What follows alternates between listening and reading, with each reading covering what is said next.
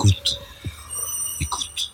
Bonjour, j'ai le grand plaisir aujourd'hui d'avoir pour invité Jean-Yves Olivier, président de la Fondation Brazzaville, qui a tenté euh, une mission entre la Russie et l'Ukraine, qui a beaucoup fait parler d'elle, et bien sûr, on évoquera cela.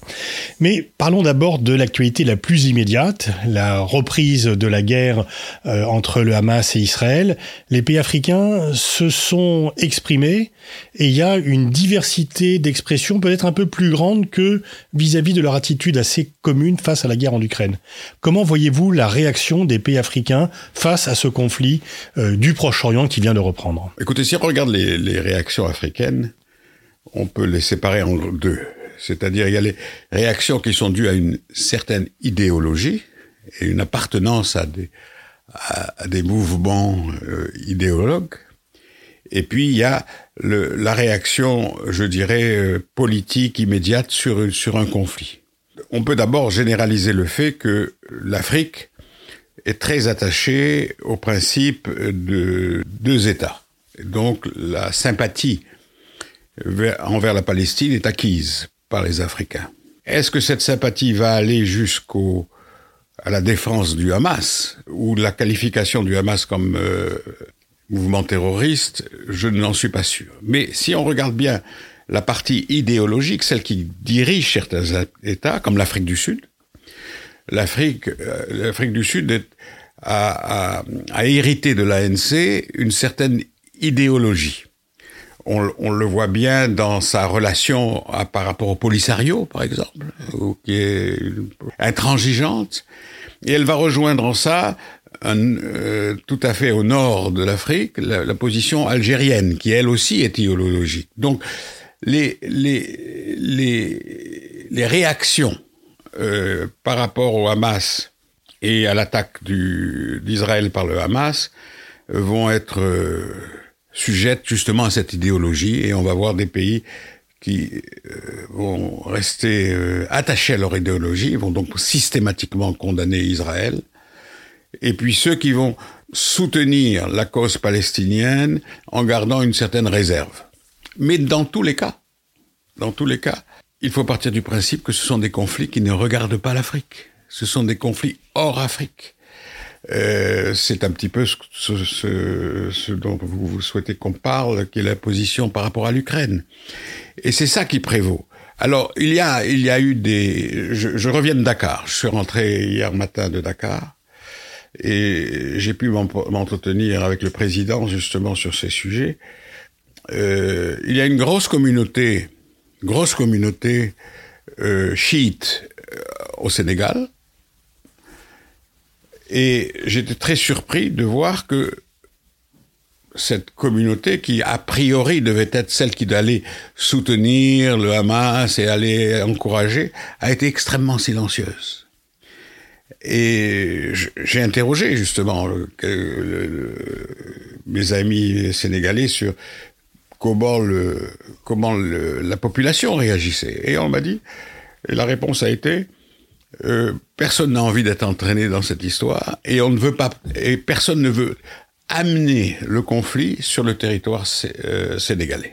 Voilà ce que je peux dire là-dessus. Il y a des pays qui ont pris peut-être plus fermement euh, parti en faveur d'Israël ou contre le Hamas. Je pense au Kenya. On sait qu'il y a aussi des liens très forts entre le Rwanda et Israël. Est-ce que, au-delà d'idéologie, il y a certains pays qui ont des accords sécuritaires avec Israël Donc, euh, euh, le Cameroun également a condamné, alors que il s'était tenu à l'écart pour la, par rapport à la guerre entre la Russie et l'Ukraine. Est-ce que là, il y a une dimension un peu différente du fait de certains accords sécuritaires entre certains pays africains Israël?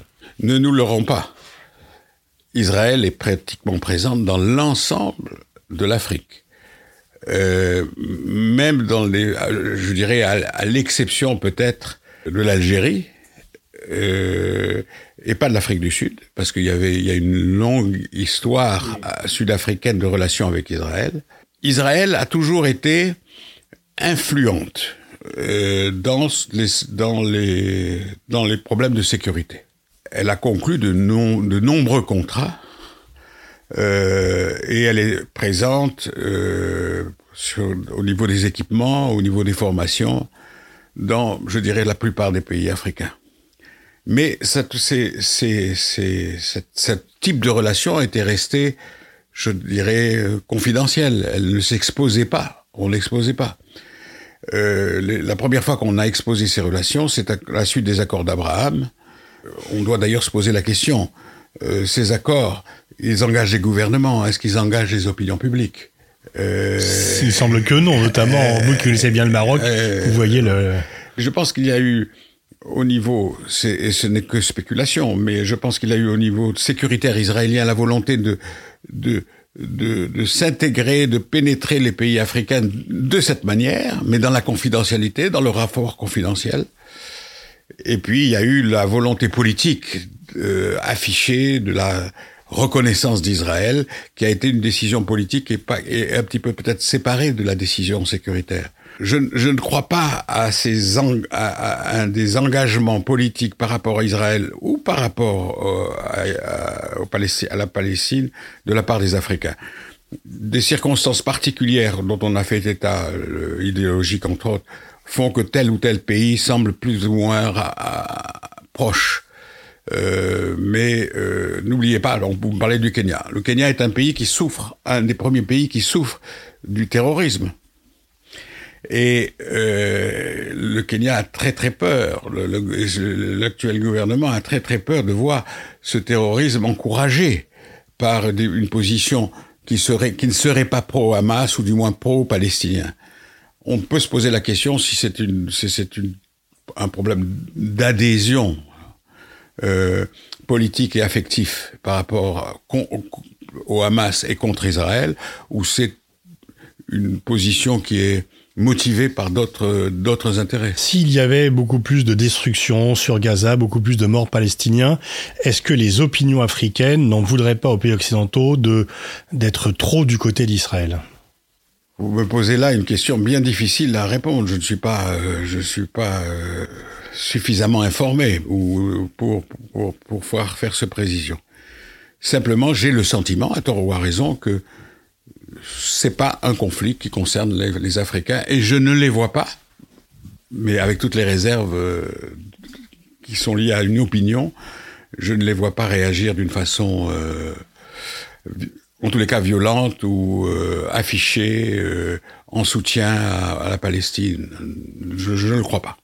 Alors vous avez déclaré que euh, il y a eu l'heure des indépendances dans les années 60 et que du fait des derniers événements, c'était maintenant l'heure de la souveraineté pour les pays africains. Est-ce que vous pouvez expliquer comment est-on passé de l'indépendance à la souveraineté et quelle est la différence entre ces deux euh, situations? Dans, dans, le peu de relations, le peu de connaissances que j'ai sur l'Afrique, euh, il est certain que l'on a modestie est un excès d'orgueil. Euh, non, non, non, parce que l'Afrique est tellement complexe qu'on peut pas, on peut pas se prétendre être un, un spécialiste de l'Afrique. Enfin, vous la connaissez quand même un peu mieux que beaucoup de gens. Je, je connais l'Afrique, je connais les, certains Africains et, et, je connais certains pays, bien sûr, je ne le dis pas, mais je ne peux pas m'engager sur un problème global. Je ne peux pas parler au nom de l'Afrique, par exemple je dirais que ce que j'ai vu dans l'Afrique que je connais, celle que j'ai vécue, le, la, volonté, la volonté de marquer sa différence par rapport à ce qu'on j'appellerais moi l'influence passée.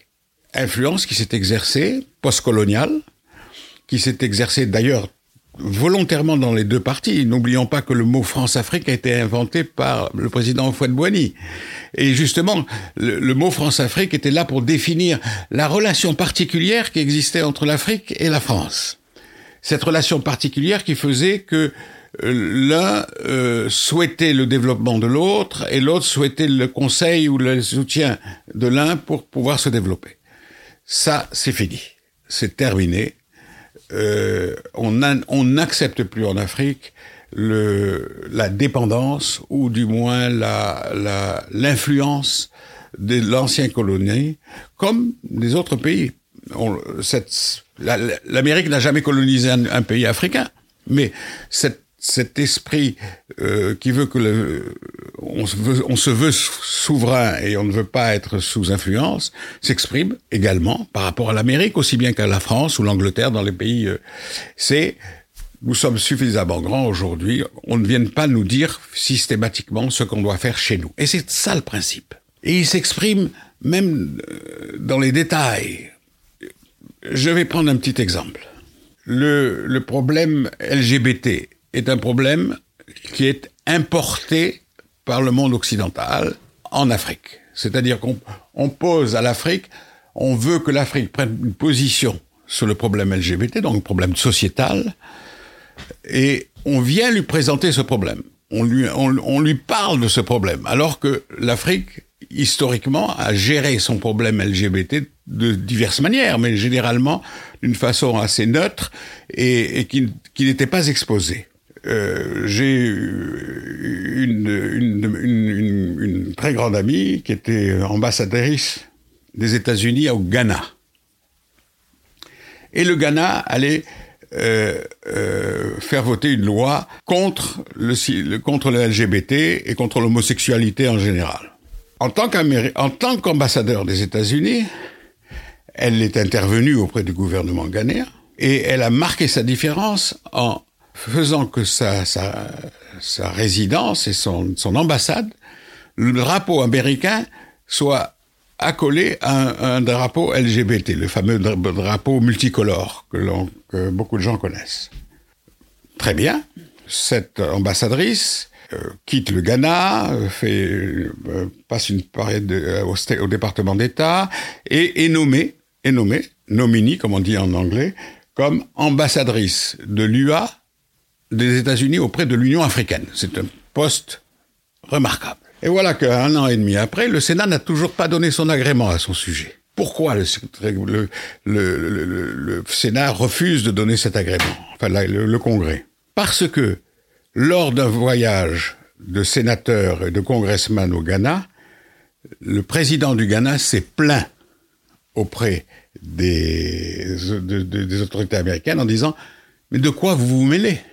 Vous allez pas nous dire, vous, vous allez, c'est pas à vous, Américains, de nous dire ce que nous devons faire dans notre vie privée, dans notre, dans notre vie sociale, dans notre, dans notre société, comment nous devons gérer ces problèmes.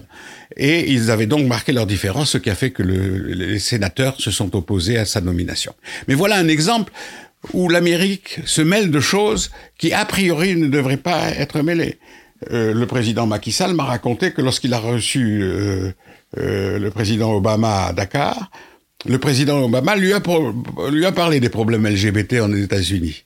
Et la réponse du président Macky Sall a été « Je réglerai ce problème quand vous aurez, vous, annulé la, la, la peine de mort aux États-Unis.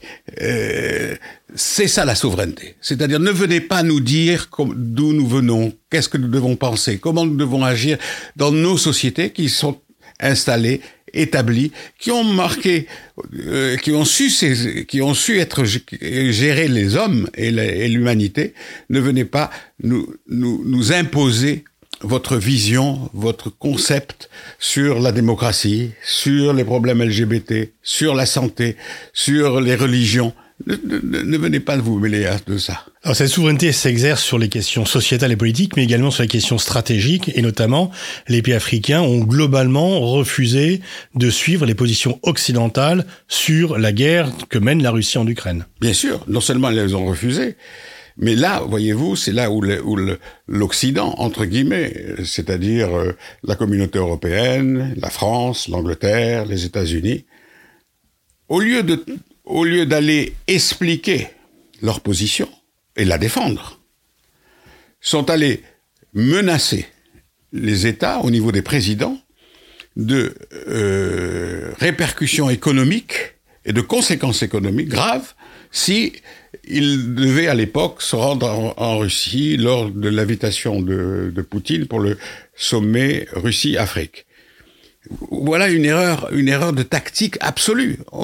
Euh, on, on, au lieu d'expliquer aux gens pourquoi on a pris cette position, on vient les menacer que si ils ne nous suivent pas, ils vont être punis. Et ils vont être punis par nous. Donc le problème, c'est qu'on prend des sanctions sans consulter les pays africains et ensuite on les menace de les sanctionner s'ils ne suivent pas les sanctions décidées sans eux. Vous avez résumé le problème. Vous avez résumé le problème. D'où, d'où ce refus qui n'aurait pas eu lieu il y a 10 ou 15 ans.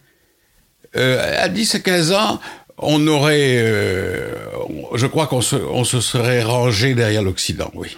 Je pense que. Mais à l'époque, la relation était différente aussi. C'est-à-dire que. D'où cette Euh, notion de souveraineté par euh, rapport. voilà. Les pays étaient déjà indépendants, ils sont devenus souverains. Alors, vous avez monté une mission de, de conciliation. C'était pas une médiation, mais vous êtes venu avec plusieurs chefs d'État africains à Kiev et à Moscou. Euh, quel était le, le but de cette mission, de la Fondation Brazzaville que vous présidez? Le but de la mission était à la fois très clair et défini dans ses objectifs et dans la définition du rôle que nous- la Fondation Brazzaville allait jouer jusqu'à quel point.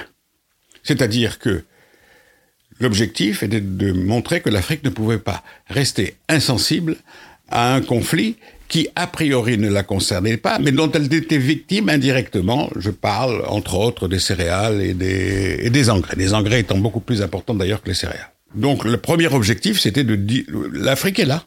Elle est présente. Elle est disponible.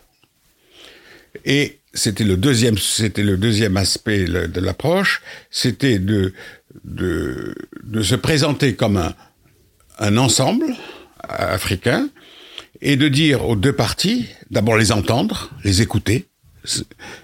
Euh, une partie des, des présidents qui étaient, qui étaient dans ce voyage euh, n'avaient pas entendu la voix de Zelensky, du président Zelensky d'Ukraine, et puis il y en avait une, une autre partie qui n'avait pas entendu la voix des Russes. Et je voulais que les, les deux euh, écoutent euh, ce que les uns et les, les, les l'une ou l'autre des parties avaient à dire. C'était donc aussi une mission d'information. Et la troisième, le troisième aspect qui en découlait était de marquer la disponibilité pour réfléchir à une méthodologie de négociation et d'intermédiation. Euh, Cette mission n'a jamais été, a jamais eu comme objectif d'être un médiateur. Euh, Un médiateur, c'est quelqu'un qui intervient directement dans l'appréciation du conflit et qui va imposer aux uns ou aux autres, ou va suggérer aux uns et aux autres une voie de sortie. Et ça a réussi. Ça s'est fait. Et nous nous sommes retirés une fois que notre mission a été accomplie. Je reste bien Il y entendu. avait une demi-douzaine de chefs d'État qui vous ont accompagné. Euh, sept. Enfin, sept États, dont cinq chefs d'État. Euh, un, des, un des chefs d'État qui m'a pas accompagné, c'est parce qu'il avait le Covid. Le deuxième était qu'il avait, il, a, il, était, il, était, il était hésitant, mais il a quand même euh, envoyé une délégation. Le, euh, là, euh, il y a trois jours, quatre jours, j'ai été informé euh, d'une conversation définie officiellement comme extrêmement positive entre le président Ramaphosa et le président Zelensky dans la suite de cette mission. Donc, les effets de cette mission sont en train de se proroger. Ils ne sont pas arrêtés avec euh, et peut-être qu'ils ont pris un côté silencieux et plus confidentiel, mais il reste, je sais qu'il reste extrêmement euh, euh, présent et que les contacts et le dialogue continuent à exister avec ce groupe et l'Ukraine et la Russie en ayant associé, et ça c'était très important puisque c'est moi qui ai fait le voyage, les États-Unis et la Grande-Bretagne. Mais euh, à cette époque, on vous a reproché d'aller à Moscou. On vous a plutôt conseillé, plus ou moins fortement, oui, d'aller à Kiev, mais pas d'aller à Moscou. Bien sûr. Euh, mais euh, comment peut-on être euh, vouloir se positionner comme dans une position de neutralité si on n'entend pas les deux parties? Euh, si l'on refuse d'entendre une partie, c'est l'essence. C'est ça a toujours été, euh, ça a toujours été mon souhait. C'est c'est c'est d'écouter, d'écouter l'autre. Je, je dis souvent, euh, je pars du principe que l'autre aurait pu être moi dans d'autres circonstances. Donc je, je me dois d'entendre l'autre parce que les circonstances qui l'ont amené à, à prendre cette position, euh, je dois les comprendre pour pouvoir es- essayer d'arriver à une solution qui soit une solution de paix. Mais est-ce que les pressions pour ne pas aller en Russie n'ont pas été, au final, contre-productives? Elles ont été contre. D'abord, euh, on n'a pas écouté les États-Unis, on n'a pas écouté la France, on n'a pas écouté l'Union européenne et, euh, sur ce sur ces conseils. Et euh, la mission a eu lieu. Et comme je vous le disais, elle elle elle connaît un prolongement. Elle euh, elle elle, ne s'est pas arrêtée. Euh, Quant à la position de la Fondation Brazzaville, nous avons toujours été neutres. Comme je vous le disais, nous avons toujours essayé de d'écouter les deux parties et d'entendre les raisons profondes des uns et des autres. Et euh, bon, j'ai été accusé d'aller à Moscou. C'est laissons euh, ceux qui pensent que je suis un, qui pourraient penser que je suis un serviteur de Moscou, je les laisse penser ce qu'ils veulent. comment vous expliquez les difficultés de la France, notamment en Afrique de l'Ouest? Est-ce que c'est peut-être euh, une mauvaise compréhension de ce passage du statut de l'indépendance à la souveraineté ou est-ce qu'il y a d'autres raisons? D'autres raisons, c'est qu'on on, ne, on ne dialogue pas. C'est une voix. On fait entendre sa voix, on fait, savoir ce que l'on veut de l'Afrique, mais est-ce qu'on écoute les Africains? Est-ce qu'on est qu'on les entend de eux ce qu'ils veulent ou ce qu'ils souhaiteraient? Non, absolument pas. Et, et ce, ce, discours euh, professoral qui s'existe, qui existe au niveau de, de, la France et de son gouvernement actuellement est un discours qui est très très mal compris par les Africains et qui va exactement à l'encontre de ce que les Africains souhaiteraient, c'est-à-dire qu'on s'assoit, qu'on discute, qu'on qu'on essaye de résoudre nos problèmes ensemble. Mais comprenez-vous nous de la même façon que vous souhaitez qu'on vous comprenne n'imposez pas votre votre ligne de parti et sans nous, au moins nous entendre. Est-ce qu'on entend les Africains? On les entend pas. En France, on n'entend plus les Africains. Vous pensez qu'il y a une absence d'écoute, qu'il y a euh, vraiment absolument que et qui cette écoute était plus importante auparavant? Qu'est-ce qui qu'est-ce qui s'est mal passé? Comment on en est parvenu à ce résultat avec cette nouvelle génération de dirigeants? Il y avait une écoute permanente.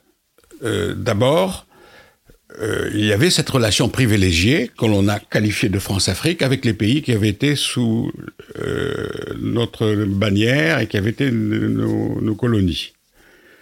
Il y avait des circuits de communication qu'on a éliminés, qu'on a rejetés comme étant subjectifs et peut-être corrompus, euh, mais ils existaient, ces, circuits de, communication. Souvent, il m'est arrivé, moi, personnellement, euh, d'avoir à expliquer à un autre chef d'État africain la position de son collègue.